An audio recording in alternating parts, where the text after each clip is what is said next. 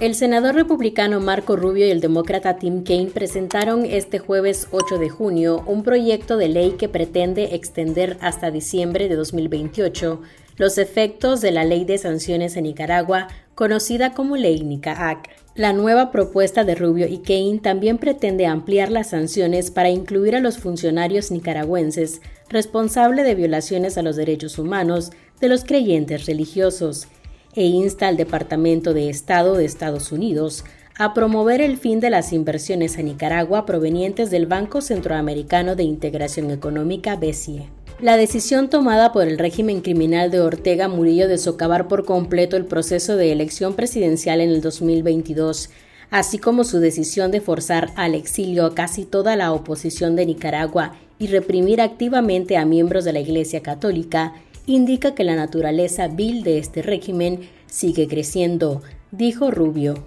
La NICAAC fue aprobada a finales de 2018 por el Congreso de Estados Unidos para detener la financiación de las instituciones multilaterales de crédito al gobierno de Nicaragua.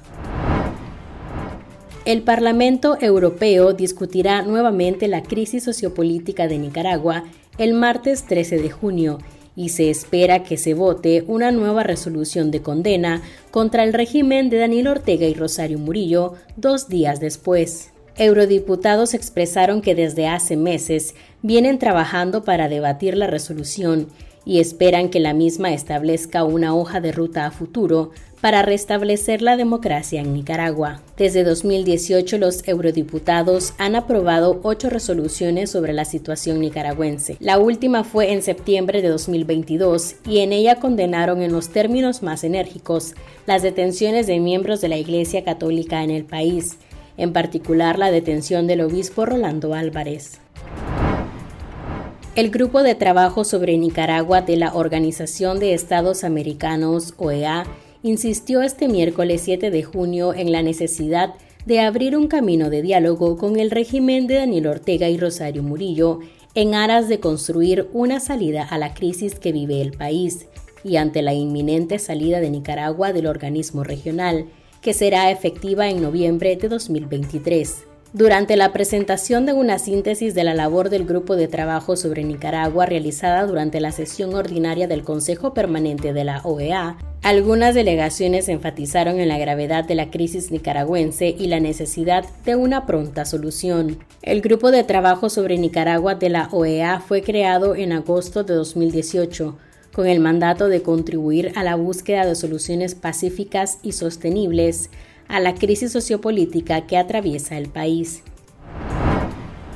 Pedro Javier Molina, caricaturista de Confidencial, es uno de los tres ganadores del Premio Internacional Václav Havel de Disidencia Creativa 2023, otorgado por la Fundación de Derechos Humanos con sede en Estados Unidos. Agradezco al comité seleccionador por este premio que me compromete a seguir haciendo de mi trabajo una herramienta en la defensa de los derechos humanos y los valores de libertad y justicia que este mundo, en especial mi querida Nicaragua, tan urgentemente necesita expresó Molina. Pedro Molina ha sido galardonado con premios como el reconocimiento a la excelencia Premio Gabo 2021, el María Moores Cabot de la Universidad de Columbia, Estados Unidos, que recibió en julio de 2019, y el Premio a la Excelencia en Caricatura de la Sociedad Interamericana de Prensa en 2018. Esto fue Confidencial Radio. Escuche nuestros podcasts en Spotify y visítenos en confidencial.com.ni con el mejor periodismo investigativo.